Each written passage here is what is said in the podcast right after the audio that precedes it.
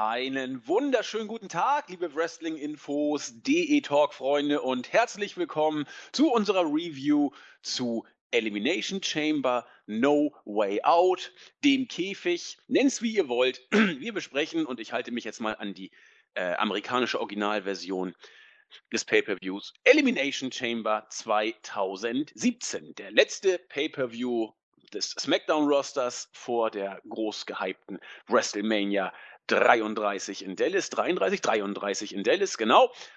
Man musste Ja, sehen, nicht in wie Dallas, ne? weitergehen mit den Titeln. Kleinen Moment, Marvin. Ja, nicht in Dallas, ne? Äh, was habe ich gesagt? Ich meine, ich meine Orlando. Stopp, stopp, stopp, äh, äh, Orlando. Was habe ich gesagt? Genau. Äh, Dallas hast du gesagt. Scheiße. Ich meine Egal. natürlich Orlando. In Dallas waren wir doch letztes Jahr. Stimmt, genau. Ja, Ja, klar. NXT. Takeover, Dallas. Ja, ja, genau. Mhm. Der Lack ist ab. Aber jetzt habt ihr ihn schon gehört. Ich wollte so ein bisschen noch herauszögern, aber an meiner Seite begrüße ich unseren besserwisserischen Nexus 3D, den Marvin. Genau, schon guter Start. ne? Guten Tag, hallo. ja, schön. Da hast du mir gleich, bevor meine Anmoderation fertig war, schon in die Schranken verwiesen. Aber na gut, ich bin ein bisschen nervös. Äh, Das sind wir, glaube ich, alle. Unter anderem auch zwei neue deutsche Kommentatoren, die wir heute zum allerersten Mal gesehen haben. Ich habe mal so ein bisschen rumgehorcht. Ich kannte die gar nicht. Ben konnte auch nicht viel über sie sagen. Marvin, was wissen wir über die beiden? Ähm, was wissen wir? Sie heißen Kevin Nie oder Knie, keine Ahnung. Ähm, und Kenny oder, oder irgendwie so haben, hat, hat JB Ellis ausgesprochen. Ja, Kevin gut. Kenny oder so. Kenny, ja, das ist auch cool. Kevin Kenny und Tim Haber war's. Genau, ich habe auch noch nie von denen gehört. Ähm, ja, die armen jungen Männer taten mir ein bisschen leid, nachdem sie ihren Einsatz so gleich bei ihrem äh, ersten Auftritt verpasst haben und ein wenig sich in die Kamera geguckt haben. Ähm, und ich habe gehört, sie, also ich, ich habe nicht mit deutschen Kommentatoren geguckt, aber ich habe gehört, die haben ziemlich viel rumgestöhnt. Ja, Kann das sein? Auch nicht, auch nicht Ja? gehört. Ich will's noch mal. Ich weiß nur, dass JBL sie schon vor dem ersten Gongschlag beerdigt hat, Hm. indem er sagte, oh, the Germans, a little bit camera shy oder so ähnlich. Na, herzlichen Glückwunsch. Ja, die armen, armen Mäuse. naja, Ja. wir, wir, geben, wir geben denen einfach mal eine Chance und schauen mal, was so die nächsten Pay-Per-Views. Ich vermute mal, WrestleMania werden dann aber die Veteranen wieder kommentieren. Ähm, aber wir können immer Fa Fastlane abwarten. Genau, schauen wir Aber mal. ich meine, es war vielleicht auch ein neues Umfeld und keine Ahnung, inwieweit sie Wrestling-Fans sind. Äh, ein bisschen Vorwissen sollte man dann mitbringen, auf jeden Fall. Wir werden mal sehen, keine Ahnung. Also, äh, äh, äh, etwas Ahnung von Wrestling sollten sie ja vielleicht mitbringen, sonst wäre ja ungefähr jeder Besucher unserer Seite den äh, leicht voraus. Also, hm, Ja, natürlich, aber ich weiß jetzt nicht, wie, wie stark da dann das Interesse ist, weil, also viele haben sich ja gefragt, woher sie kommen. Wir, wir vermuten mal ganz stark, dass das eben, dass das äh, Bewerber auf die offizielle Stellenausschreibung gewesen sind, weil vor ein paar Mo Wochen, Monaten oder was, WWE eben ortsansässige Kommentatoren gesucht, also die in Amerika auch leben. Hm, Genau, vermutlich wurden sie darüber verpflichtet. Ja, aber, aber ähm, was, was ich so gehört habe, dass sie viele Moves einfach auch nicht benennen konnten. Was so grundsätzlich als Kommentatorentätigkeit natürlich nicht sonderlich gut ist. Ähm, aber ich will mich da gar nicht zu weit aus dem Fenster lehnen. Ich würde es auch wahrscheinlich nicht besser machen. Ähm, aber trotzdem, wenn man sich da dafür bewirbt, dann sollte man da schon Vorwissen mitbringen. Ja, besser, besser wär's. Also ich habe mich da ja auch angebettelt und angebiedert wie, wie Charles Bier. Hab gesagt, ich flieg überall hin und zahle noch drauf, aber man wollte mich offensichtlich nicht haben. Nein, natürlich hat sich von uns da keiner beworben. Ich glaube, wir hätten auch keine Chance gehabt. aus, aus Gründen. Aus Gründen, ja. Von daher machen wir weiter unser amateurhaftes äh, Billigprogramm. Mal gucken, ob wir es heute hinkriegen, dass es nicht so halt. Wir sind stets bemüht und werden auch da künftig investieren. Nun gut, gehen wir in die Show rein. Bevor ähm, es losgeht, gibt es natürlich auch bei SmackDown Pay-Per-Views immer ein Kick-Off-Show-Match. Diesmal die große Paarung Mojo Rawley gegen Kurt Hawkins. Und da sieht man auch schon die Dichte bei solchen Pay-Per-Views. Es waren ja dann tatsächlich wieder acht Matches mit der Kick-Off-Show. Da hat man ja diesmal wirklich, und ich glaube, das ist nicht mal ein Scherz, alles akquiriert, was irgendwie laufen konnte, oder? Ja, wenn ich jetzt mal kurz nachdenke, ich habe, das können wir direkt mal gucken, SmackDown Roster. Ich glaube, die haben wirklich alles, alles einberufen, ne? Ich bin mir jetzt nicht ganz sicher. Aber ich meine, viel, viel mehr Leute sehen wir auch nicht ähm, dann bei den SmackDown-Shows und gerade dadurch, dass man auch eine komplette äh, ähm, Tag Team Division auftreten hat lassen, ja, Doch, das dürften echt alle gewesen sein. Ja, alles, was fit war, ne? Ja, genau. Auch, also Außer gut, Shelton Benjamin war ja noch nie so richtig da. Durch seine Verletzung. Ah, gut, Eric Rowan, äh, Rowan ist verletzt. Genau, der ist immer noch nicht wieder genesen. Ja, doch, Jack Swagger hatten wir nicht. Ach ja, der ist ja auch offiziell im Roster. Der, der hatte mit großem ein großes Debüt gefeiert. Ansonsten, ne, hatten wir alle da. Selbst James Ellsworth. Genau, war zwar nicht im, im Ring, nee. aber. Ja, alle, alle, der komplette Smackdown-Roster beim Elimination Chamber Pay-Per-View. Nicht schlecht. Tja, aber so kann man's machen. Das Match, ne, also jetzt kurz zur Kickoff, äh, zum Kickoff-Match. Äh, ja, ich glaube, also wer sich darauf gefreut hat, ich weiß es ja nicht. Ähm, ich finde Mojo Rawley ganz, ganz grausam.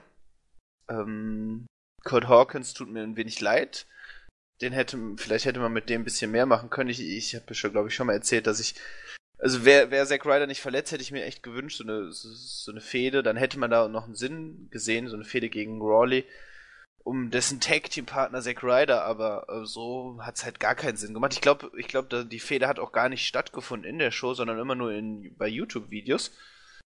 Äh, also irgendwie welche Backstage-Segmente. Ich meine mhm. auch. Naja, also es war vergessen, das Match. Braucht man, braucht man nicht viel sagen. Dann sagen wir da auch nicht viel drüber. Ich habe es ja. nämlich gar nicht erst gesehen, sondern habe mich gleich in die Main Show eingeklinkt heute Morgen, als ich es mir gegeben habe nach dem Aufstehen. Ja, und das ging los wie immer. Muss ich auch mal vorstellen. JBL, Tom Phillips, Mauro Ronaldo und David Otanga. Das sind ja schon vier Schergen, die uns da begrüßen immer. Das ist jedes Mal aufs Neue, muss ich es mir auf der Zunge zergehen lassen. Genau, dann habe ich eben auch Calvin Kenny und Tim Harbour zum ersten Mal gesehen. Den Einsatz habe ich in der Tat, da ich auch so, schön, dass sie mich jetzt so nett angucken. Jetzt müssen sie auch noch mal irgendwann was sagen. Da haben sie sich, glaube ich, so gegenseitig immer so aufeinander gezeigt, so nach dem Motto, jetzt komm du, jetzt bist du dran.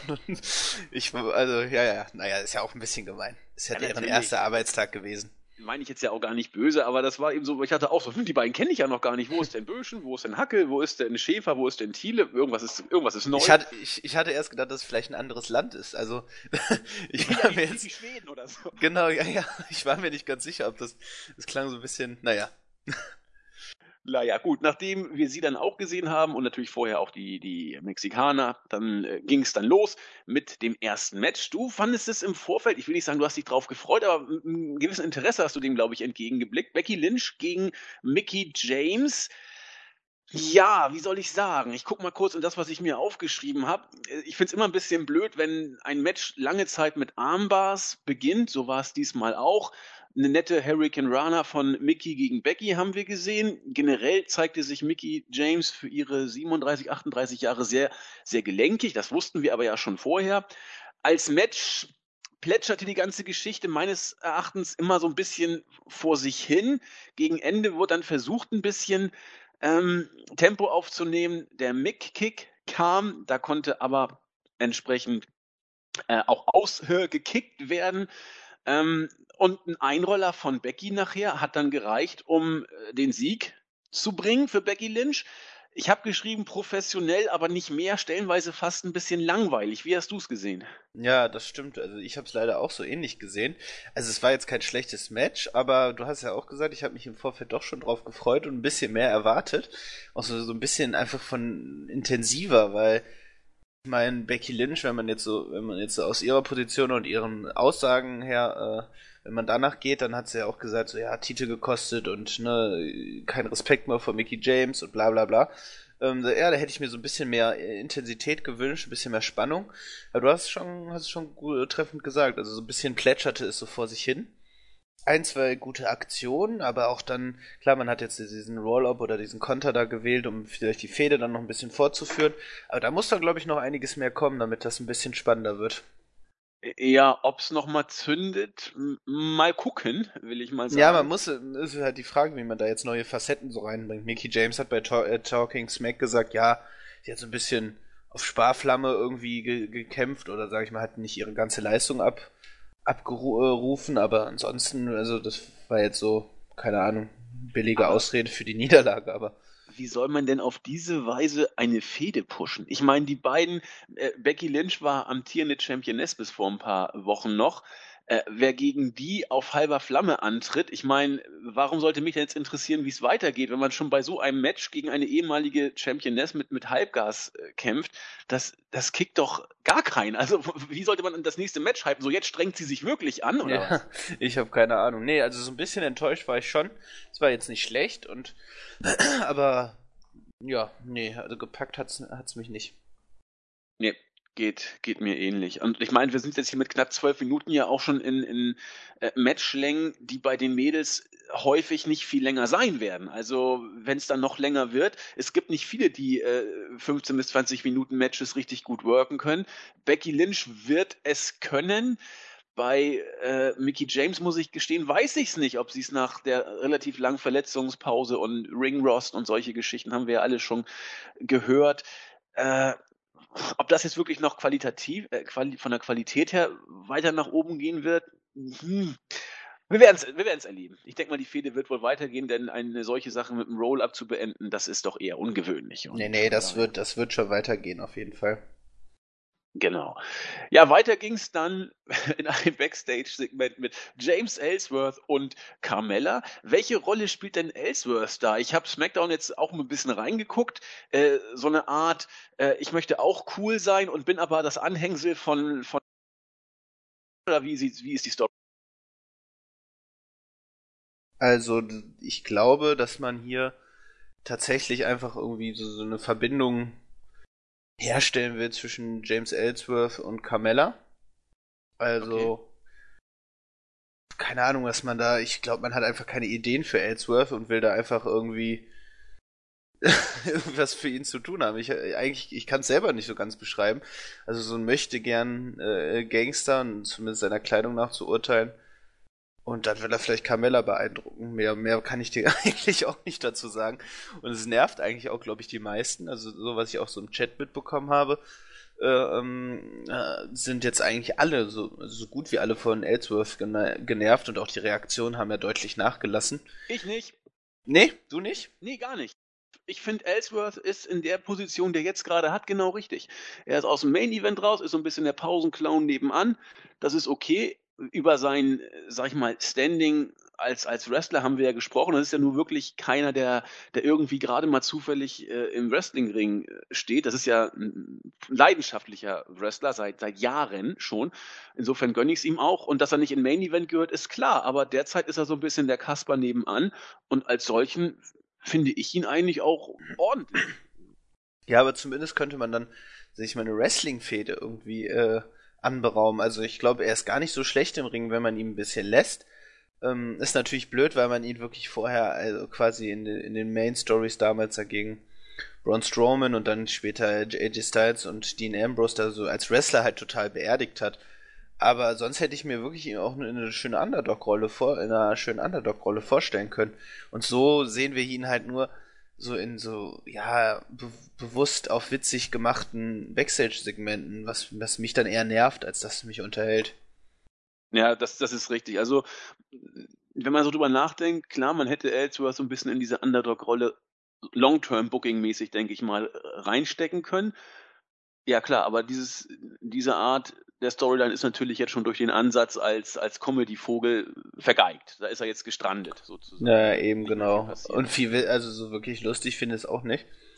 Äh, oder was, was sagst du zu den? Wir wissen ja, wie, wie WWE-Humor ist. Also ich, ich finde Ellsworth relativ charismatisch, muss ich sagen. Also er macht das ganz gut. Ja, mal gucken. Also ich, ich, ich habe nichts gegen Ellsworth, muss ich einfach sagen. Wie man nee, ich habe auch nichts gegen ihn. Ich finde ihn auch nicht ich, ich schrecklich und fand ihn auch äh, so ganz unterhaltsam vor dann eben. Aber so, jetzt, also so gefällt er mir am wenigsten. Ja, das kann ich, kann ich aber verstehen. Kann ich gut nachvollziehen. Richtig gut ging es weiter mit dem nächsten Match. Der absolute Hammer. Ein Two-on-One-Handicap-Match. Zwei Faces gegen ein Heel. Jens hat sich ja schon äh, bei unserer letzten Whippin Wrestling Weekly Folge äh, booking-technisch drüber ausgelassen, wie man so blöd sein kann. Es ist aber auch wirklich wie soll ich sagen, es wirft doch einige Fragen auf, was man sich davon verspricht, ein Match zu booken, wo zwei Faces gegen ein Heel antreten. Meistens fiebert man dann doch eher mit dem mit, der in Unterzahl kämpft. Und so wie ich die Crowd-Reaktion mitbekommen habe, war es auch tatsächlich diesmal so, dass dann nachher mehrheitlich die Leute dann auf Seiten von Sigler waren. Aber gehen wir chronologisch vor. Das zweite Match war eben besagtes Handicap-Match. Äh, Apollo Crews kam an den Ring. Nee, also zuerst Sigler an den Ring, dann. Nee, nee, nee, nee. nee. Crews kam als erstes. Crews, genau. Apollo Crews als erstes, dann äh, Dolph Sigler und dann kam Kalisto, der aber von, nee, Schwachsinn, Cruz, Nee, dann Kalisto, Cruz, Kalisto und Sigler und- hat ihn hinterrücks angegriffen. Genau, Güte, sowas. Was erzähle ich denn hier Ja. für einen Unfug gerade? so, bevor also das, das Face-Tag-Team komplett war, hat Sigler sich den Mexikaner gegriffen, ihn gegen die Videoleinwand geschmissen. Da ist auch gleich ordentlich ein Teil kaputt gegangen. Das war dann im Eimer. Und damit war Kalisto erstmal aus dem Rennen. Und wir haben dann statt dieses Handicap-Matches erstmal ein 1 gegen 1 Match gesehen. Cruz hat losgelegt wie die Feuerwehr und hat so ein bisschen dann versucht, sein, sein, sein Frust auszulassen gegen Sigler. Dann ging es so ein bisschen hin und her. Irgendwann kam Kalisto humpelnderweise und sich seinen Nacken haltend an den Ring beschwört von Referees, doch bitte nicht einzugreifen, er sei verletzt, aber egal.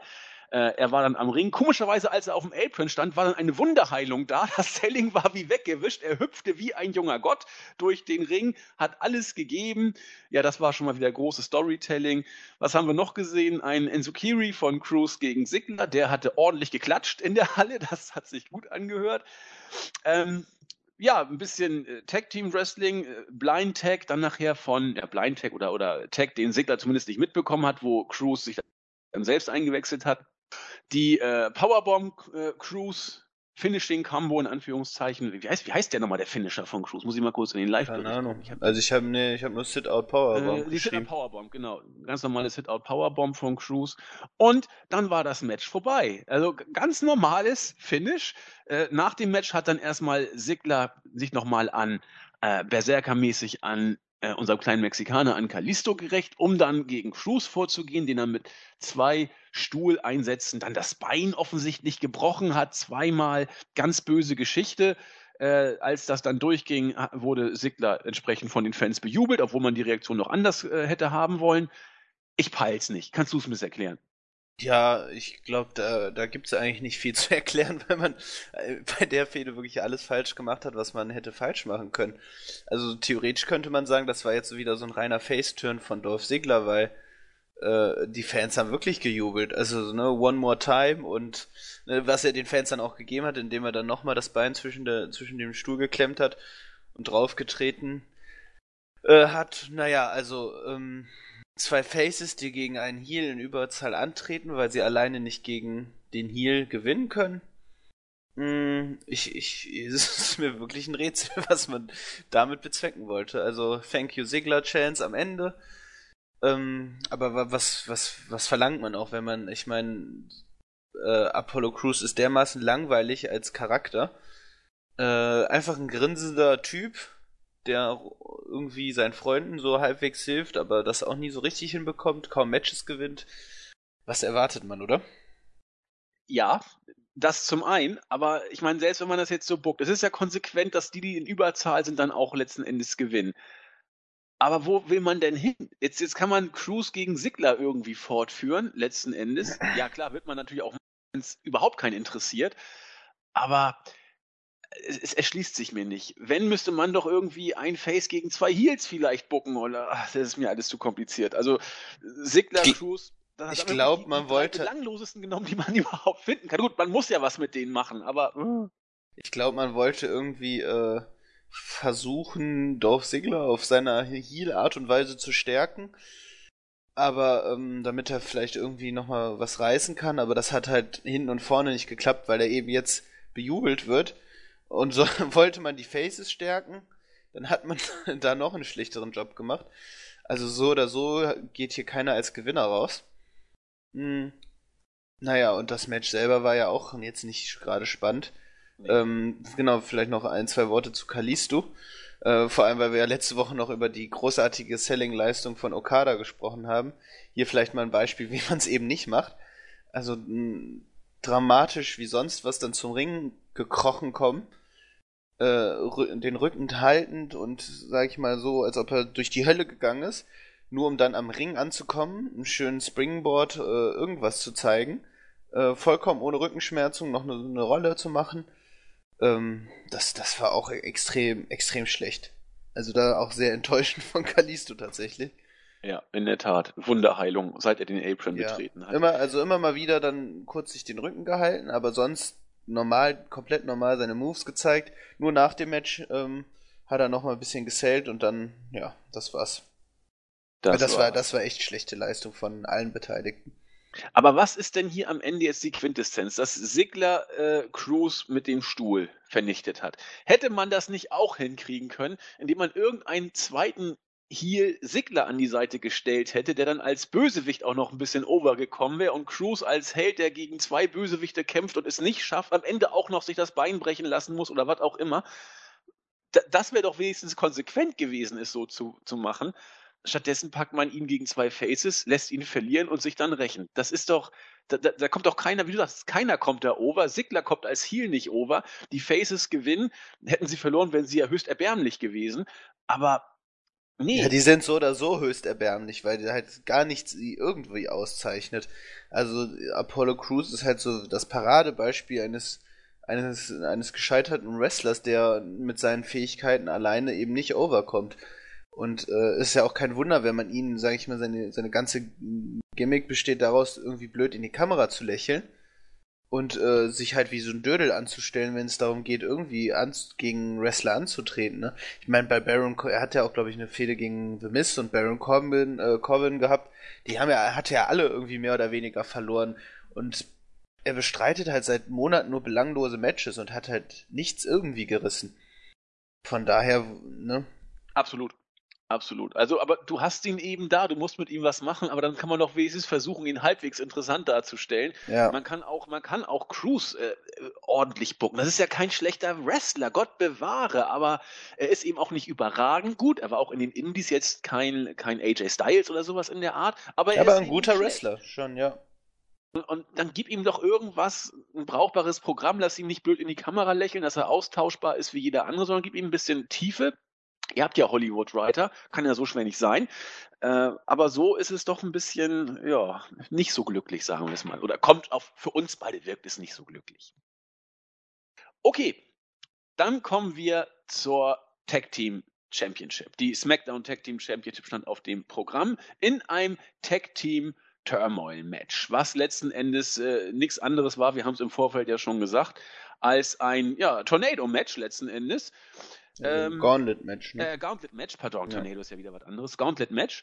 Es fing an mit zwei Teams und wenn eins davon eliminiert war, kam dann das nächste dazu. So waren die Regeln. Und es fing an mit Slater und Rhino, die zu, wie ich finde, ordentlichen Reaktionen äh, an den Ring gekommen sind und traten gegen Brie Zango an. Das Ganze ging im ersten Teil knappe fünf Minuten. Ich muss mich jetzt hier outen meine Güte, was könnte man aus Brisengo rausholen? Das ist ja ein. Ich habe mich totgelacht über seine Aktion, wie er dann da irgendwann Slater seine, seine komischen Flyer da runtergeworfen hat und wie er. Also ein Geek allergrößter äh, Güte. Ich, ich finde äh, Fandango überragend. Also meine Güte, war ich begeistert, wie er das gemacht hat, aber naja, es hat nichts geändert. Er musste dann trotzdem den Gore einstecken von Rhino und dann war auch äh, war es vorbei. Also der Anfang war, sag ich mal, erwartbar. Oder? Ja, definitiv. Also keine Überraschung. Genau, keine Überraschung. Dann waren Slater und Rhino ja eben siegreich und mussten gegen die nächsten antreten. Das waren die Ward Villains, die eigentlich gar nicht so viel zu melden hatten. Die waren, glaube ich, höchstens. Ja, die sind noch größere Geeks eigentlich als Brisengo. Zwei, zwei Minuten oder so ging das ja. Ganze. Äh, ich musste so schmunzeln, als dann wieder die Chance kam für, für ähm, Slater, he got kids. Mhm, das, das war gut, ja. Na gut, am Ende äh, wollten dann die äh, Ward Villains die äh, Swanton Bomb von, von English vom obersten Seil ansetzen. Das ging daneben. Slater konnte dann ein äh, ja, Hammer DDT, eingesprungenen DDT dagegen English ansetzen und nach 6,44 war dann das zweite Teams, die Ward Villains, eliminiert. Und das Publikum kam zu diesem Zeitpunkt, fand ich so ein bisschen, hat man wirklich gut gemacht, auf den Geschmack. Slater und Rhino, so nach dem Motto, nächsten schafft ihr auch, nächsten schafft ihr auch. Hat mir gut gefallen. Äh, dann kamen die Usos, die gegen Slater und Rhino eben antreten durften.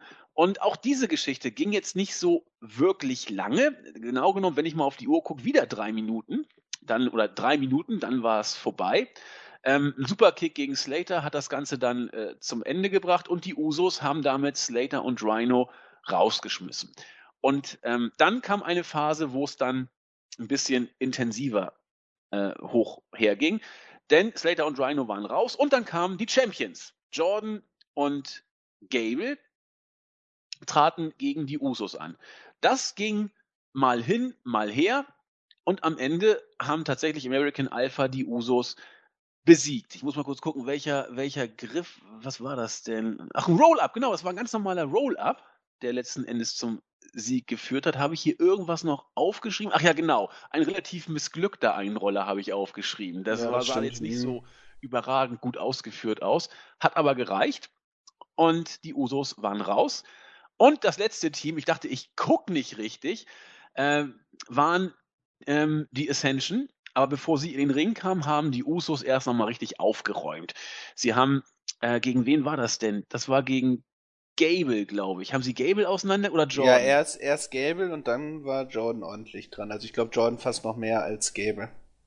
Genau, und der hat, genau, Jordan hat, glaube ich, auch den Uso-Splash nachher noch eingesteckt. Genau, richtig, ja. Mhm. Genau, und dann lag er in der Mitte des Rings, ziemlich platt. Dann kam die Ascension, die noch die Usos so ein bisschen angestupst haben auf dem Weg zum Ring und wollten dann eben abstauben, haben ihren äh, Finisher angesetzt, aber da konnte Jordan tatsächlich auskicken. Ja, dann ging es ein bisschen hin und her und am Ende äh, haben es dann tatsächlich American Alpha geschafft, trotz ihrer, ihres Beatdowns gegen die Usos hier das Rennen zu machen. Ich fand es kurzweilig, es war jetzt nicht überragend. Man muss solche Matches dann ja auch entsprechend äh, kürzer gestalten als andere Tag-Team-Matches. Aber auch wenn der Funke nie so ganz übersprang, war es alles andere als schlecht, würde ich sagen. Nee, also schlecht würde ich es auch nicht sagen. Also es hat mich eher sogar positiv überrascht. Aber es ist halt trotzdem so ein, ähm, so ein bisschen so zwiespältig, weil da, ich fand das Match selber, war, hast du ja auch schon angemerkt, war wirklich gut gebuckt. Also so die Match-Story man hat das, man hat wirklich mit so, so Slater und Rhino auch relativ gut dargestellt und so bei den Fans die Hoffnung geweckt, dass sie vielleicht dann trotzdem doch weiterkommen.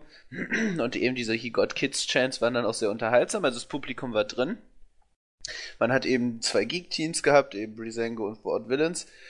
Die äh, Usos dann als klassisches Heal-Team haben dann eben die Champions abgefertigt. Ähm, und ja, und man hat, finde ich, American Alpha da durchaus ein bisschen wieder Profil verliehen. Ich meine, bei SmackDown waren sie bisher extrem untergegangen und wenn man dann deren Run bei NXT betrachtet, eigentlich schon fast traurig, dass sie da so, so, so bedeutungslos sind. Hier hat man dann wieder so gezeigt, so was in ihnen steckt. Und auch so selber haben sie gegen die Usus und äh, Ascension haben sie sich, sage ich mal, sehr viel Mühe gegeben und ja, fast so klassisches Tag Team Wrestling wieder betrieben mit dann diesem, ne, äh, ein, äh, ein ge, ge, äh, äh fast besiegter Jordan, der dann noch gerade so schafft, so diesen Hot Tag mit Gable zu machen. Und ja, und man versucht halt und bemüht sich, The Ascension so halbwegs gut darzustellen, ne? nachdem sie so, sag ich mal, extrem schlecht dargestellt wurden, hat man jetzt so versucht, die letzten zwei Wochen ihm so ein bisschen wieder an Reputation zurückzugeben. Ähm, ja, ähm, was, genau, dann hat man aber leider, was heißt leider, also grundsätzlich freue ich mich natürlich, dass sie den Sieg davongetragen haben, American Alpha und von den ganzen Tag-Teams auch das ernstzunehmendste. Aber ähm, was, was kommt jetzt? Kannst du mir das beantworten? Ich meine, sie haben das komplette Roster besiegt. Ja, eine Fehde gegen die Usos wird jetzt kommen. Also der der Ja, aber, die, aber eigentlich eigentlich kann es denen doch jetzt egal sein. Ich meine, sie haben die ja trotzdem gewonnen. Also war, klar, es war böse, dass sie easy angegriffen haben, aber hätten sie die Titel verloren, aber jetzt haben sie gewonnen. Was juckt die das denn? Ja, du hast recht. Äh, die Usos können jetzt höchstens sagen, sie hatten vorher schon ein Match in den Beinen. Es ging genau drei Minuten. Ja, also da, das, die Erklärung wäre, sage ich mal, auch ein wenig dürftig. Also das, das war halt auch das Problem, was Jens angesprochen hatte. Also hier hätte ein Titelwechsel stattfinden müssen, um irgendwie noch Fäden herzu, herzustellen. Außer dass jetzt irgendwie ein Team hochgeholt wird, kann ich mir eigentlich nicht vorstellen. Klar, also ähm, am ehesten noch eine Fehde gegen die Usos, aber selbst da hat man keine, keinen Grund, da irgendwie noch eine großartige Geschichte zu erzählen. Auch keinen Grund irgendwie, dass sie nochmal ein Titelmatch bekommen sollten. Stimmt. Ähm, aber DIY sind ja, glaube ich, in der letzten NXT-Ausgabe auch nicht Gegenstand der Shows gewesen. Wer weiß, wer weiß. Das weiß ich jetzt gerade auswendig nicht, aber. Ich habe sie geguckt. Ja, hast du geguckt? Ja, Ach, fand, fand, ich gut. Ich, das war erfrischend. Also, ja, ja, du, ja. ich wundere mich, dass du NXT geguckt hast, weil du ja, guckst ich auch mich auch, weil ich Tischer sehen wollte. Ähm, aber ich fand die Ausgabe generell nicht verkehrt. Und äh, mir ist aufgefallen, DIY waren nicht dabei. Oh, jetzt reime ich auch noch. Und äh, wer weiß, vielleicht hat man mit denen ja was anderes vor. Glaube ich ja. jetzt nicht. Aber äh, ich glaube eher, man wird es gegen die Usos bucken, so nach dem Motto, ihr habt uns angegriffen und ich weiß, wir haben euch besiegt, aber wir werden euch jetzt nochmal wirklich in einem regulären Tag-Team-Match besiegen oder irgend sowas Langweiliges wird man sich aber ausdenken. Dann meinst du bei, bei WrestleMania oder was? Ich glaube, bei WrestleMania werden wir das Tag-Team-Match nicht sehen. Ich, ich glaube, das wird nicht auf die Card kommen, auch nicht in der Pre-Show. Ich fand es so süß, wie dann Jason Jordan bei Talking Smack, Smack gesagt hat, dass sein weil ich glaube, Daniel Bryan fragt ihn, was denn sein Wunschgegner sei für WrestleMania oder generell so für WrestleMania ein Wunsch. Und dann in Anbetracht der Tag Team Division Situation äh, fand ich so lustig, wie er dann sagte, ja, ich mein Traum ist es, dass äh, dass der Tag Team Gürtel oder die Tag Team Gürtel mal in einem WrestleMania Main Event ausgetragen werden. und, ich, und das tat mir so ein bisschen leid, so nach dem Motto, ja Junge, das wird in den nächsten Jahren und Jahrzehnten aber nicht passieren. Also diese Division ist ja dermaßen ja, dermaßen klein und dermaßen unbedeutend. Ich meine, wir haben die Usos als, äh, sag ich mal, einziges ernstzunehmendes Tag-Team, Heel-Tag-Team, die machen ihre Sache auch gut. Aber Heath Slater und Rhino, ja, kann man vielleicht noch so, so, ja, so ganz, ganz halbwegs irgendwie ernst nehmen, aber der Rest sind ja absolute Geeks und mehr haben wir nicht und deswegen äh, gehe ich da fast mit dir, dass wir die wahrscheinlich bei WrestleMania gar nicht sehen werden. Nee, ich glaube auch, wir werden vielleicht sogar die Raw Tag Team Championship nicht bei WrestleMania sehen, äh, weil, weil das einfach nicht ausreicht, um auf die Karte zu kommen. Ja. Also, Aber es ist so schade, weil ich fand, bei NXT haben wir gesehen, dass American Alpha so dermaßen großes Potenzial besitzt. Da hat, da, da hat man wieder richtig Lust auf Tag Team Wrestling bekommen. Allgemein auch DIA oder äh, hier The Revival und wen haben wir noch? Ja, weißt du, selbst so, wie hießen sie noch? Warte, die will ich jetzt gerade nachgucken.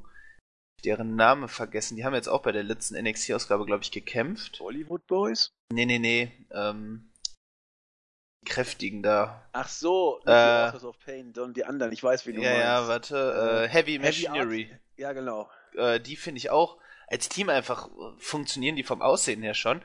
Und ich finde, wir haben, oder Sanity auch, ne? Ach, Nikki Cross. Hm. äh, Ach, herrlich. Hm. Naja, aber das, die ist ja jetzt nicht Gegenstand der Tag Team Division. Ähm, und genau, ich finde, man hat so viel Potenzial und es hat wieder Spaß gemacht, Tag Team Wrestling zu sehen, auch wenn man sich die letzten Takeover-Shows anguckt.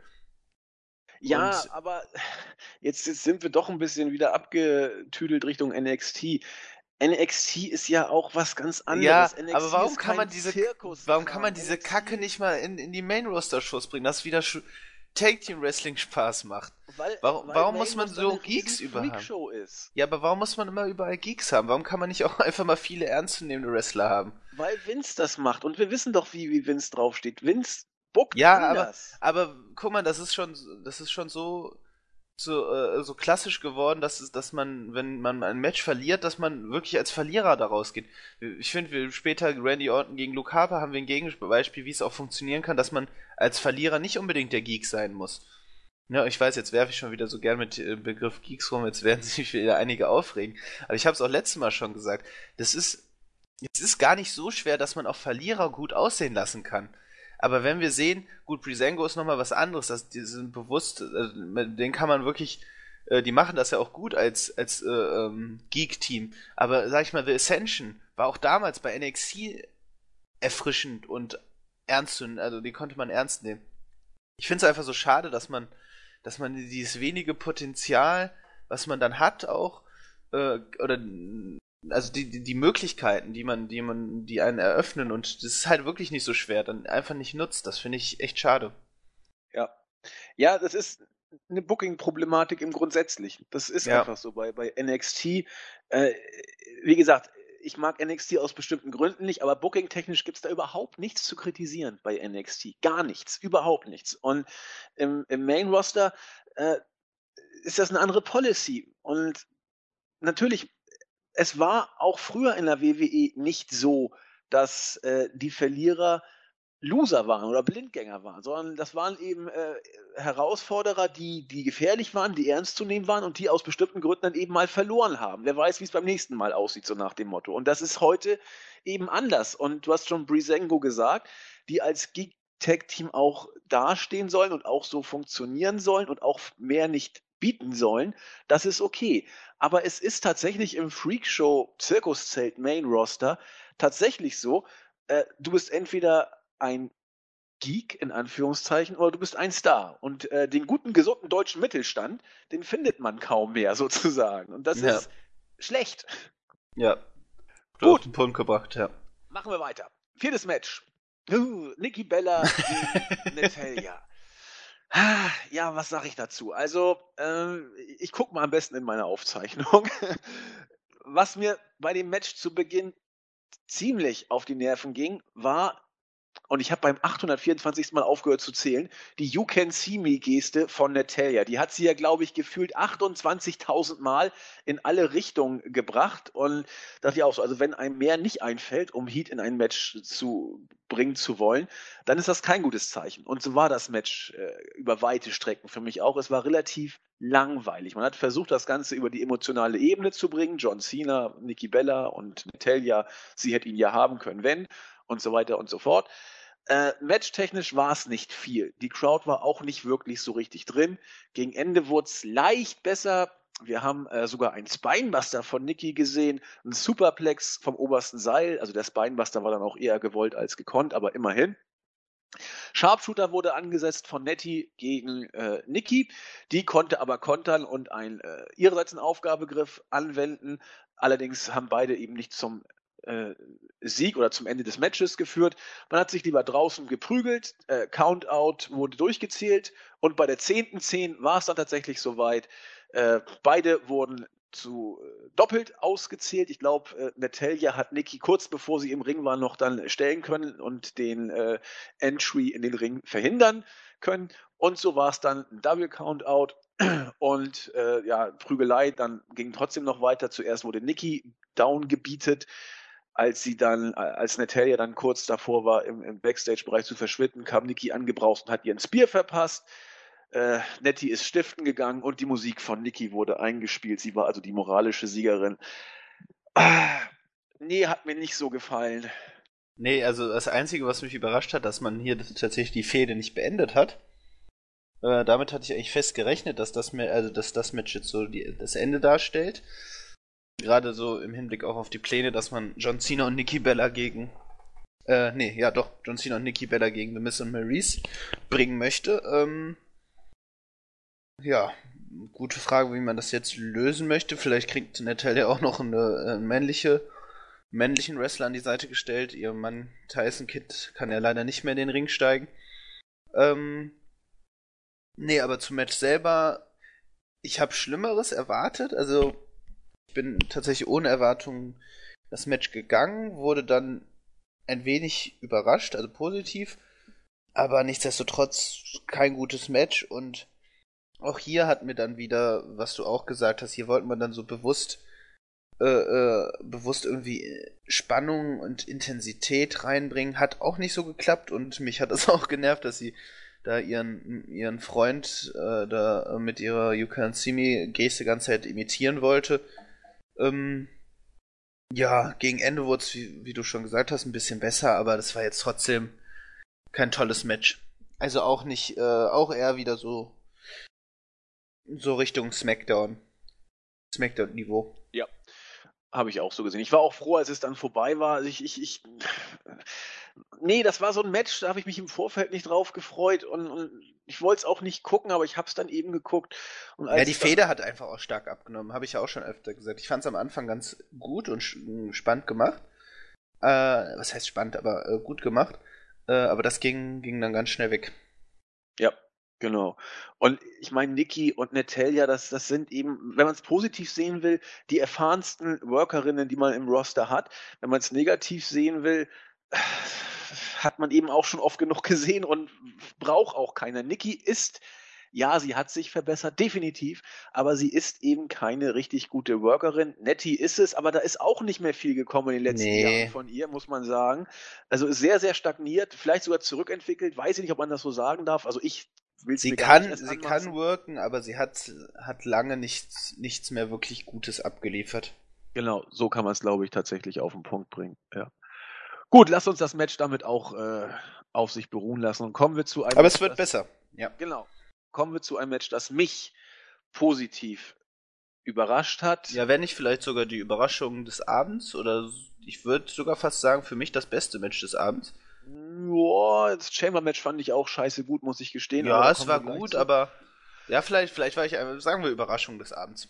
Also für mich insofern überrascht, weil immer wenn Orton im Ring steht, bin ich mehr als skeptisch, weil Orton einfach einen Stil geht, der mich schlicht langweilt. Er ist langsam in seinen Aktionen, das ist sein Stil, ich habe es auch oft genug gesagt. Das muss nicht unbedingt was Schlechtes sein, das möchte ich hier auch nochmal betonen, aber es ist eben nicht meins. Ich bin definitiv kein Orton-Fan. Für mich ist Orton aber durch die Storyline mit der Wyatt Family relativ cool geworden. Die Promos, die er dann mit Bray äh, immer hält, gefallen mir sehr gut. Da wirkt er auch wieder, wie gesagt, richtig relativ cool. Das ist was, was Orton lange Zeit gefehlt hat. Da wusste man nicht so genau, wie man ihn bucken soll mir gefällt das im Moment. Und jetzt die Storyline mit Luke Harper ist für mich ein bisschen, ich will nicht sagen forciert oder, oder so ein bisschen sehr auf WrestleMania hingebuckt. Also man, man buckt vom Ergebnis aus und versucht die Zeit im Vorfeld zu füllen. Sprich, das Ergebnis ist Bray gegen Randy bei Mania und die Zeit davor muss man jetzt irgendwie hinkriegen. Und deswegen hat man die Wyatt Family so ein bisschen jetzt gesplittet. Und Bray, äh, Bray, äh, Orton musste gegen Luke Harper ran, die sich ja quasi schon seit Beginn so ein bisschen spannungstechnisch in der Wolle hatten. Was Harper im Ring kann, sollte jeder mittlerweile wissen. Wenn man, wenn man sich die Indies angeguckt hat, weiß man, was Harper gezeigt hat. Und auch wenn er fit war, durfte er auch stellenweise andeuten. Für mich hat er hier ein verdammt starkes Match abgeliefert. Er war für mich, also Orton war auch gut, definitiv, aber er war für mich derjenige, der das Match zu etwas äh, zu dem definitiv stärksten Match bisher und sogar für mich zu etwas Besonderem gemacht hat. Der Mann hat gesellt, der Mann hat äh, Matchverständnis gezeigt und er hat auch äh, gewagte Spots genommen. Er hat einen Topi äh, zwischen dem zweiten und dritten Seil gezeigt. Äh, den Superplex hat er überragend genommen von Orten vom obersten Seil. Das war auch ganz, ganz stark. Die, die Matchgeschichte hat mir gefallen äh, dass das tatsächlich Harper zurückkommen konnte, zwei Superkicks zeigen durfte. Und da dachte ich einen kurzen Moment, na, vielleicht, vielleicht, nein, äh, Orton konnte auskicken. Und als dann Harper sein äh, Finisher, diesen äh, sich Diskus Punch, ich weiß gar nicht, wie sein Finisher in Wirklichkeit jetzt heißt, müsste ich gleich mal nachgucken, als er den ansetzen wollte und auch schon die Drehung hatte, kam dann, äh, konnte Orton das Ganze kontern und auch unmittelbar danach den RKO ansetzen und clean das Match für sich entscheiden. Marvin hat es schon zu Beginn oder während des Podcasts mal kurz gesagt. Man kann Matches verlieren, ohne wie ein Dödel auszusehen. Und das war so ein Match. Ähm, die Geschichte wurde so erzählt, dass Harper dran war, Orton zu besiegen. Es hätte auch passieren können, aber es hat eben am Ende nicht gereicht. Nach so einem Match muss sich Harper booking-technisch in keiner Weise verstecken. Und äh, Chapeau, ich fand's klasse. Ja, definitiv. Ähm, also gerade wenn man ja auch, sag ich mal, äh, generell nicht viel Singles-Action in den letzten Monaten von Luke Harper gesehen hat, beziehungsweise auch Jahren.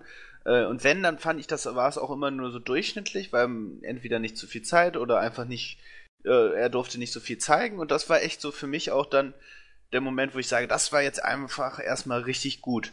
Und wir wissen, viele, die vielleicht Luke Harper auch schon aus den Indies kennen, und äh, er war ja auch viel in den Indies unterwegs, bei Dragon Gate, Evolve und äh, ne, wo kurzzeitig sogar bei Ring of Honor, aber da hat er jetzt nicht viel gezeigt. Aber auch bei äh, Chikara und so weiter, da hat, hat er, sage ich mal, wirklich bewiesen, auch ein großartiger Wrestler zu sein. Und ähm, lustigerweise finde find ich, ist er einfach auch so, äh, er, er, entspricht den Anforderungen von Vince McMahon, wie eben Larger-than-Life-Charakter auszusehen hat, gleichzeitig aber auch noch ein großartiger Worker ist. Und ähm, ich hab's, weiß gar nicht, äh, hab's irgendwo schon geschrieben, dass ich glaube, mit dem richtigen Aufbau und wenn man ihm Zeit lässt, sich vielleicht auch bei den Fans noch ein bisschen besser zu positionieren, an seinem Charakter zu feilen, ähm, dass er vielleicht sogar ein zukünftiger World Champion ist. Also, ähm, das kann ich mir auf jeden Fall gut vorstellen. Wie Harper? gesagt, ja, Harper. Leider hm. nicht, gehe ich leider dagegen. Würde ich ihm ja, wünschen, aber der Doch, wenn man, wenn man ihm Zeit gibt, kann ich mir schon vorstellen, dass er das hinbekommen würde. Der Mann ist 36, 37. Ja, ja. ein Run, nicht vielleicht jetzt ewig, aber ich kann mir das doch, ich kann mir das doch vorstellen. Seine hm. Haare fallen ihm auch noch aus. Wie soll das denn was werden? Also, Mensch, ja. nicht auf sowas. Also, ich würde es ihm definitiv gönnen. Aber wenn du seine Reaktion dir mal anguckst, äh, er war ja nun nicht over. Er kam rein und nee. er war ja hier in der Rolle des Faces eigentlich. Ähm, aber. Ja, vielleicht gegen Randy Orton, aber auch noch ein bisschen schwer, weil der ja trotz allem dann doch bejubelt wird. Was wollte ich gerade sagen? Gegen Orton hast du es immer schwer. Egal, ob Orton Face oder Heel ist, letzten Endes. Das stimmt. Gerade wenn du als Face gegen einen Heel Orton antreten sollst. Äh, und dann Luke Harper, der ja nur auch nicht der das typische Babyface ist, also dem, dem junge Kinder zujubeln, die haben ja eher Angst vor ihm mit seinem Rausche-Rübezahlbart, ähm, wird das schwer, aber trotzdem, Harper ist einer der besten Worker im SmackDown-Roster. So, Definitiv. So Und das Match war halt wirklich einfach eine sehr, sehr positive Überraschung. Also es hat Spaß gemacht und wie äh, bei dir auch, habe ich tatsächlich einen kurzen Moment bei einem Nearfall gedacht, oh, jetzt, jetzt kriegt das vielleicht doch hin und den Sieg, auch wenn es natürlich bookingtechnisch Quatsch gewesen wäre, weil man Orten so für WrestleMania aufbauen möchte. Aber gerade das sind ja dann die schönen Momente, wenn man dann vielleicht doch kurz an seinen, seine eingefahrenen und beziehungsweise äh, äh, festen Meinungen zweifelt. Und äh, ja, Harper ist wirklich ein großartiger Worker und hat mit Orten ein sehr schönes Match auf die Beine gestellt. Ja, und was hier auch noch ein Detail ist, das ist nur ein kleines Detail, aber das macht für mich die Matches zu was Besonderem. Manchmal ist weniger mehr, in Anführungszeichen. Äh, ich meine damit, die Art und Weise des Bookings hat mich teilweise schon ein bisschen an New Japan erinnert, zumindest bei den Details. Und das möchte ich jetzt kurz erklären. Bei New Japan ist ein Finisher was wert. Also wenn der kommt, also Beispiel Styles Clash, da kickt da keiner aus oder relativ selten. Also jetzt bei, bei Wrestle Kingdom 10 musste Nakamura zwei Boumaiers anbringen, um Styles zu besiegen. Und da wusste jeder nach dem zweiten, der unmittelbar danach kam, da kann Styles nicht mehr auskicken und so war es dann auch. Was ich damit sagen möchte, wenn bei New Japan ein Finisher kommt, dann ist das was wert und deswegen werden sie bei New Japan sehr, sehr häufig angedeutet und gehen aber auch sehr, sehr häufig nicht durch, weil jeder weiß, wenn er durchgeht, dann ist der Ofen aus oder ist es wirklich was Legendäres, was passiert, wenn man da auskickt. So ähnlich war es hier auch. Man hat den Finisher von Harper äh, ein, zweimal angedeutet, er kam nicht durch und man hat den RKO zwei, dreimal angedeutet und er kam erst beim dritten Mal durch, letzten Endes. Und danach war auch schon vorbei. Und das sind so Geschichten, wo du weißt, dann ist es auch okay, wenn man dann verliert. Dann hat man eben einmal den Finisher nicht abwenden können, aber der ist dann eben so ein schlimmer Move, dann kommt man eben auch nicht raus. Das ist mir tausendmal lieber als der 80. AA in einem Match, wo du 79 Mal auskickst. Genau, wo auch das einfach keine, kein Überraschungsmoment mehr hat, weil beziehungsweise umgekehrt ist, wenn sobald jemand beim ersten AA schon liegen bleibt, dann ist es schon, sag ich mal, ein Armutszeugnis. Äh, Problem ist vielleicht, dass der RKO auch schon in den letzten Jahren sehr inflationär genutzt wurde, aber wenn man jetzt sich nur das Match anguckt und äh, die Story, wie, wie diese Finish, Finish-Scene auch aufgebaut wurde, äh, hast du vollkommen recht. Das war einfach RKO und dann war auch Schluss. Und ich glaube, auch die, Fa die Fans wussten, dass das jetzt zu Ende geht. Also, ja. nur mit, mit dem RKO. Genau. Und das war auch gut. Das war auch in Ordnung, das danach ja. zu werden. Ich habe da so kurz gehofft, okay, einmal vielleicht auskicken, aber es war in Ordnung so, dass er, dass er nicht mehr ausgekickt ist. Und er sah trotzdem nicht aus wie ein Dödel. Genau. Okay, weiter ging's mit dem SmackDown Women's Championship Match. Das sechste Match des Abends. Hier gehen wir so ein bisschen auseinander, glaube ich, von der Art und Weise, wie wir es wahrgenommen haben. Definitiv. Naomi gegen Alexa Bliss. Ähm, nach achteinhalb Minuten hat Naomi das Ding tatsächlich gewonnen. Ähm, ich habe jetzt hier nicht so viel zu aufgeschrieben. Ich weiß nur, dass ich es tatsächlich einen kleinen Tick besser fand, als ich es erwartet hatte, weil es kurz und knackig ging, weil es relativ athletisch war. Und ich habe zumindest bei Bliss jetzt nicht so viele Fehler gesehen, wie man das vielleicht bei einem Mädchen ihrer, äh, also als sie gegen Becky Lynch angetreten ist in diesem Tables-Match, da habe ich diverse äh, Abstimmungsprobleme und Fehler gesehen. Hier ging es einigermaßen. Äh, auch wie man es aufgebaut hat, der äh, Split Leg Moonsault, der kam ja zweimal. Einmal hat, äh, hat er getroffen, führt aber nicht zum Ende. Beim zweiten Mal war dann der Ofen aus.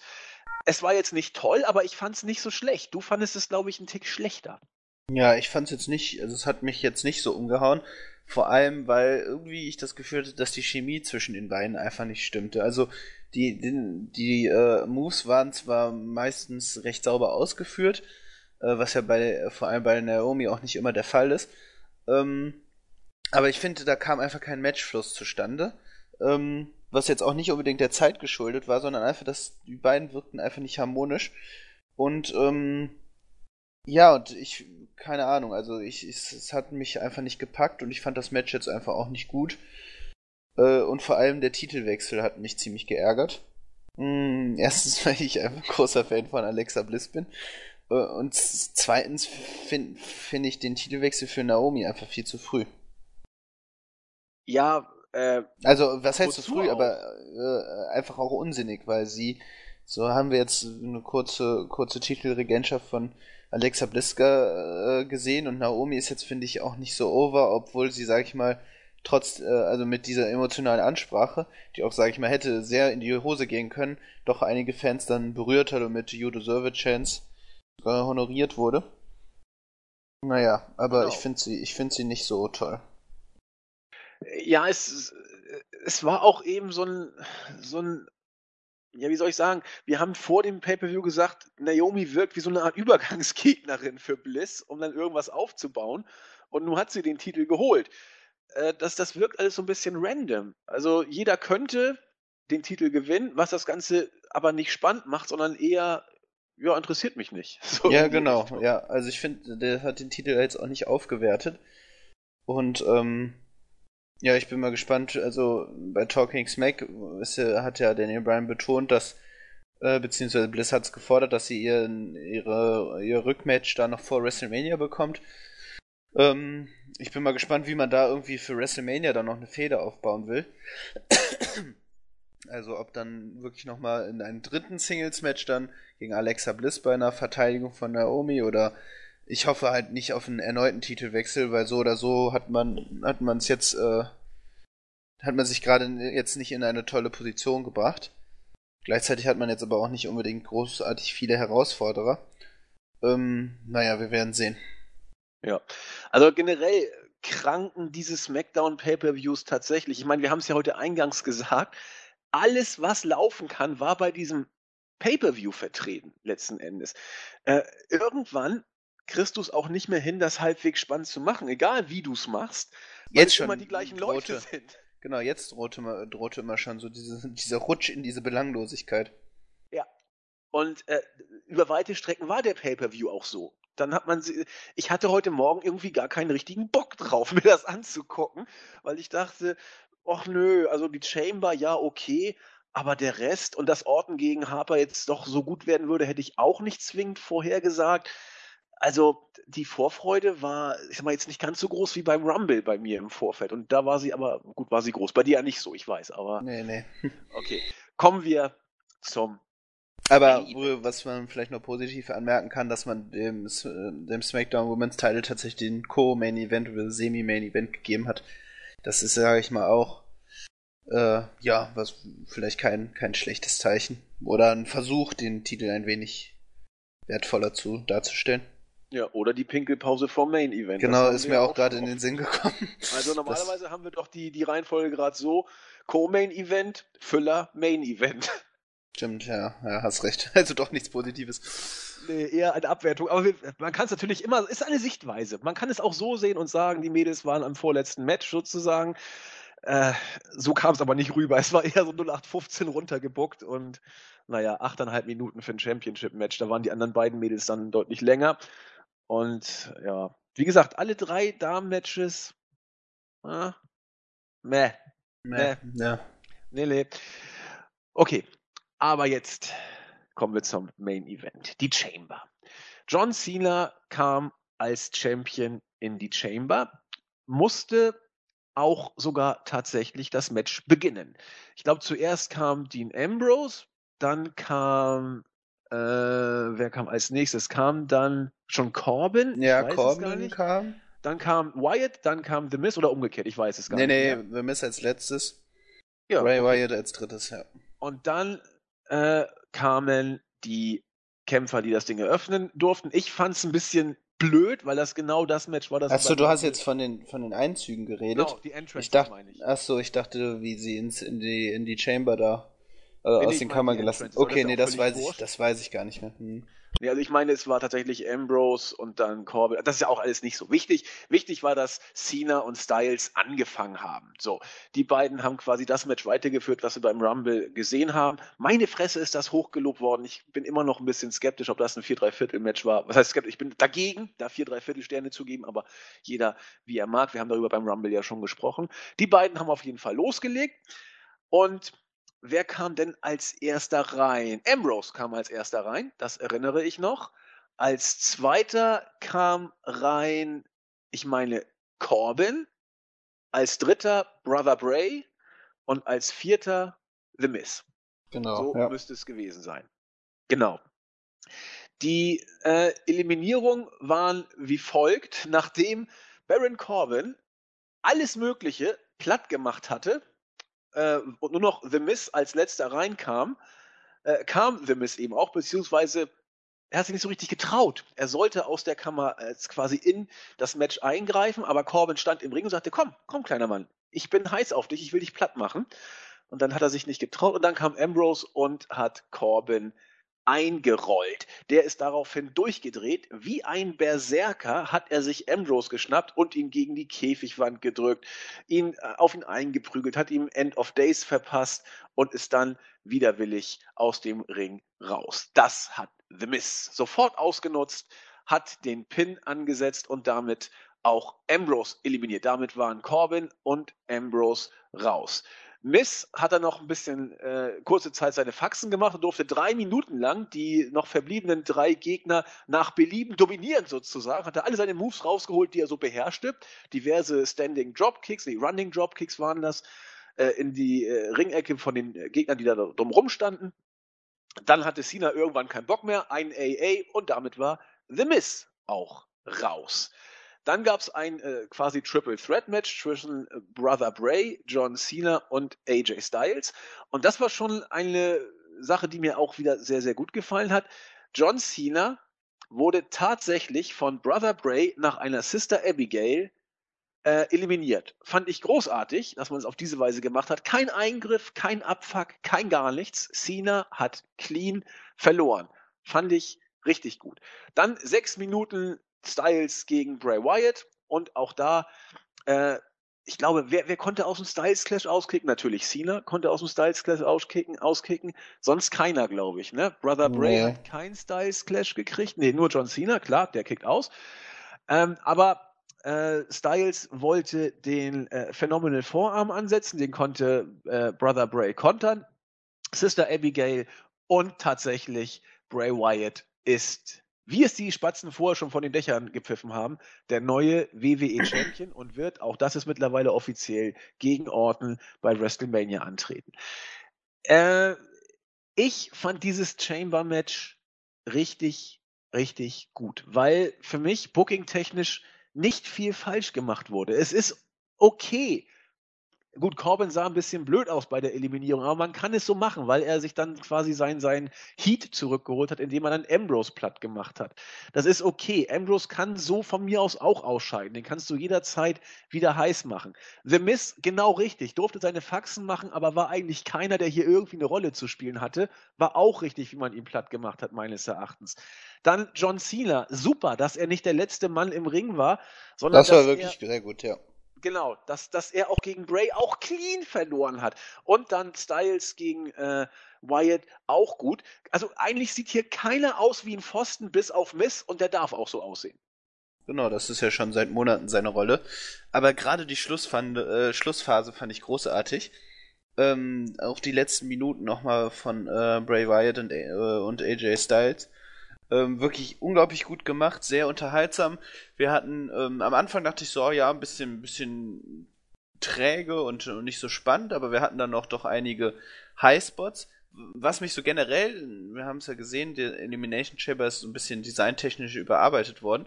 Ich weiß nicht, ob es dir auch so ging. Ist vielleicht auch sicherer, keine Ahnung, aber ich, mich hat es ein bisschen gestört, dass der Boden des Elimination Chamber jetzt so mit so einer Matte ausgestattet wurde. Ich finde, das hat den ganzen Chamber so ein bisschen an Impact genommen. Ich weiß nicht, ob es dir auch so ging. Habe ich gar nicht gesehen. Wo, wo, wo war die Matte? Da, ja, also die, das Metall war oder was? Genau, richtig. Also wir hatten ja generell so eine Überarbeitung, aber dann neben dem Ring waren statt Metall eben Matten und ich finde, das hat so dem so diese diese Moves, die dann dann eben auch außerhalb des Rings waren, so ein bisschen den, den Impact genommen. Habe ich gar nicht so mitgekriegt. Also zum Beispiel Cena und äh, Styles krabbeln da die Wand hoch, Cena ja, fällt genau. runter. Und ich fand das jetzt nicht so heftig, wie es dann dargestellt wurde, weil es vielleicht auch eben äh, audi auditiv da nicht so krass dann wirkt, sondern äh, irgendwie ja so ein kleiner Knall. Aber sonst hatte das Metall natürlich auch immer so, so was Dramatisches, wenn da jemand da draußen dra drauf gelandet ist. Aber ähm, gut, das ist nur eine Anmerkung am Rande, ist jetzt auch nicht dramatisch, aber ist halt so dieser normale Hallenboden, den ich jetzt dann auch, je nachdem, oder wirkte fast noch weicher. Nur ja, aber trotzdem, also zwischendurch dachte ich so, ja, aber dann hatten wir eben auch einige heftige äh, Spots. Hm. Genau, und grundsätzlich muss ich auch sagen, war das ein richtig gutes äh, Match und ein schöner Abschluss des Pay-Per-Views. Und mit dem richtigen Sieger, definitiv. Ich, äh, ähm, du hast gesagt, John Cena als drittes zu eliminieren war großartig gemacht. Clean auch. Und dann hatten wir echt noch eine spannende Schlussphase zwischen Bray Wyatt und AJ Styles. Und ähm, ja, viel zu später Titelgewinn. Die, äh, aber sonst fand ich es trotzdem sehr gut gemacht. Und wie Randy Orton dann auch noch rauskam, bin mal gespannt, wie man jetzt die Fehde gestaltet. Ja, da bin ich auch mal gespannt. Ähm, kurz zur, zur Chamber ich erinnere mich noch, wie man die Chamber 2014 aus dem Pay-per-view-Kalender genommen hat mit der Begründung, es sei zu teuer, das Ding überall hinzufliegen. Und jetzt bastelt man sogar noch eine ganz neue. Also das ist mhm. ja noch mal teuer. Ja, vielleicht ist es jetzt dann grundsätzlich günstiger, keine Ahnung. Also man es wirkt, es wirkt ein wenig schmaler, dadurch, dass es nicht mehr so, so rund ist. Äh, ich finde die Technik auch interessant, wie man da, da diese Kammern dann ausgestattet hat, dass sozusagen von außen das so reingeschoben wird und dann von außen auch abgeschlossen ist. Ähm, ja, ist also, eigentlich egal. Die, die, die, Scheiben halten ja nichts aus, haben wir nee, ja nee, gesehen. Also. Genau, aber äh, so sah trotzdem ganz cool aus, als Dean Ambrose da durchgeflogen ist, auch wenn das so Plex, so, so, ne, so Plastikglas, Plexiglas war, ne? Genau. Ähm, naja, aber äh, doch, doch, das war schon ein sehr schöner Abschluss. Hat dann auch die, die ganze Großveranstaltung noch mal ein bisschen äh, bisschen äh, in die Höhe getrieben, weil ich sag mal so, wir hatten mit Luke Harper gegen Randy Orton noch ein richtig gutes Match. Ansonsten war das alles so, ja, ne, war in Ordnung oder halt, also schlecht bis in Ordnung. Ähm, halt dann eher aber dann so, so eine bessere Smackdown-Ausgabe. Äh, deswegen waren gerade die Matches Luke Harper, Randy Orton und eben das Elimination Chamber Match sehr wichtig. Äh, und wie du sagst, es wird jetzt aber immer zunehmend schwerer, da auch nochmal irgendwie so Spannung reinzubringen, weil stell dir vor, wir haben jetzt eben keinen äh, äh, Matchart bezogenes, äh, äh, eine Matchart bezogene Show und haben dann nur, sage ich mal, solche normalen Matches in Anführungszeichen, dann wird's wird's halt schon kritisch, da irgendwie Spannung reinzubringen. Außer es sind großartige Fäden. Ja, absolut. Also Richtung Mania bin ich immer gespannt. Also klar, Orton gegen Brother Bray ist jetzt fit und fest und fix. Jetzt habe ich alle Worte, die ich mir, mir so einfallen, genannt. Ähm, ansonsten wird Styles eine Rolle spielen, wohl gegen Shane, wenn man die Gerichte glauben, äh, Gerüchte glauben darf. Cena wird sein Match bekommen. Äh, und dann wird es langsam dunkel, was das SmackDown-Roster angeht. Das muss man mal so deutlich sagen. Der Rest wird Raw oder alte Legenden sein. Ja, so sieht's aus, genau. Weil bei Raw ist halt die ganze Star Power, ne? Genau. Absolut. Ja, M sogar Ambrose wird Probleme kriegen. Ein Singles, also der kriegt ja. kein Singles-Match. Nee, ich glaube nicht. Also man hat ja jetzt eine Fehde gegen Baron Corbin da auf den Weg gebracht, aber das will ich auch nicht bei WrestleMania sehen. Auch das höchstens in der Pre-Show wird das landen. Also ich meine, ne, viele Matches werden tatsächlich auch in der Pre-Show landen. Ich vermute mal, dass es fast wahrscheinlich drei Stunden Pre-Show gibt. Äh, ähm, kann ich mir vorstellen, dass man da, irgendwie schon um 22 oder 23 Uhr startet. Ne, weil ich meine, WrestleMania geht wahrscheinlich auch dann reine fünf Stunden oder mehr noch wahrscheinlich. Mit Überlänge. Dann, warte, was haben wir, wenn wir von. Aber das ist doch geil. Dann kann ich mir die Pre-Show abends angucken, dann gehe ich ins Bett und kann dann morgens. Ja, also ich vermute, ich vermute so, dass wahrscheinlich um 22 oder 23 Uhr, nee, wahrscheinlich 22 Uhr eher, eine, eine zwei Stunden Pre-Show dann bis 0 Uhr. Und dann haben wir dann noch eine 5 Stunden Main-Show. Oder, oder sogar eine 3 Stunden Pre-Show. Ich kann mir sogar eine... Von einer 3 Stunden Pre-Show aus. Ja, aber wie will, will, man dann irgendwie... Dann macht, muss man ja schon... Nee, aber um 21 Uhr dann anfangen? Nee. Warte mal, wenn wir... Warte, wie rechne ich jetzt falsch? Nee, wenn man... Mal, wir fangen sonst immer um 1 Uhr an. Kann sein, dass man wegen WrestleMania einen Tick früher anfängt. Ja, um 0 Uhr, wegen genau. 5 Stunden Main-Show. Ja, dann fängst du um 9 Uhr an. Wow, das wäre aber heftig. Ich weiß, wie war das denn letztes Jahr? Da war es ähnlich. Da war auch, glaube ich, relativ ja, schon um 22 Uhr, ne? Programm. Kann das sein? Bitte? Ich meine, letztes Jahr war tatsächlich auch schon um 22 Uhr dann. Das, das kann gut sein, ich weiß es nicht. Ich habe ja am nächsten Tag geguckt.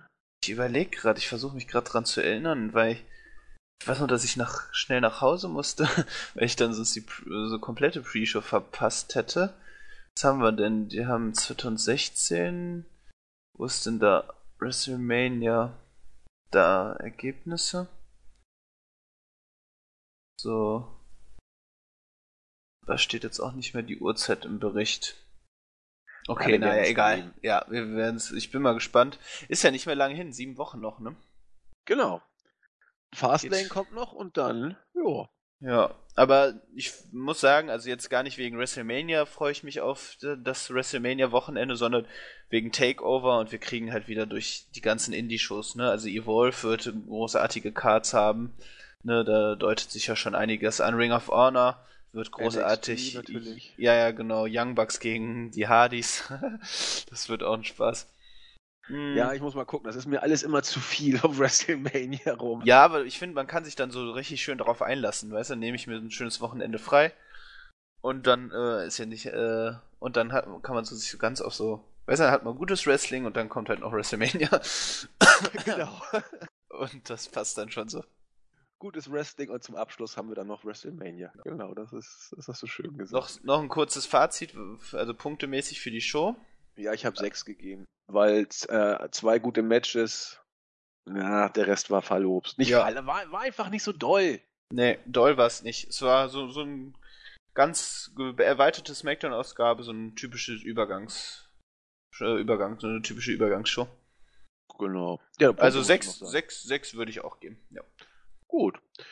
Damit haben wir den Pay-per-View abgefrühstückt. Mal gucken, wann ihr die Review hört. Wir müssen mal schauen, wie wir das äh, alles hinkriegen. Aber zumindest ist er in den Büchern. Wir schauen mal, wie es weitergeht mit Fast and WrestleMania. Und ja, eigentlich, eigentlich ist es Quatsch, dass du immer sagst, mal sehen, wie wir mit der Show hinkriegen, weil sobald, also weißt du, wenn die, wenn die Leute das hören, dann, dann ist die Show ja auch schon hochgeladen. Das ist richtig. Äh, aber dann sage ich jetzt, da muss ich jetzt Bestimmt, auch sagen, nee, aber nee, obwohl du hast ja recht, ich meine, der Zeitpunkt spielt ja dann trotzdem eine Rolle. Also sobald sie es hören, ist es zwar hochgeladen, aber es kommt ja trotzdem auf, auf den Zeitpunkt an. Vielleicht hast genau. du doch recht. Wir haben sie ja aufgenommen heute um 13.45 Uhr jetzt oder was ich um zwei, jetzt ist es kurz nach drei. Äh, die Sonne Montag, scheint tatsächlich, das ist ungewohnt. Die Sonne scheint und deswegen wollen wir mal gucken. Ich habe ja auch äh, guten Tag gesagt, weil wir wussten nicht genau, wann, wann es kommt. Aber wäre natürlich toll, wenn es heute noch am Montag käme. Aber wie gesagt, wenn ihr es hört, dann hört ihr es und wenn nicht, dann nicht. Also es, äh, es ist ja, wie es ist. Ne?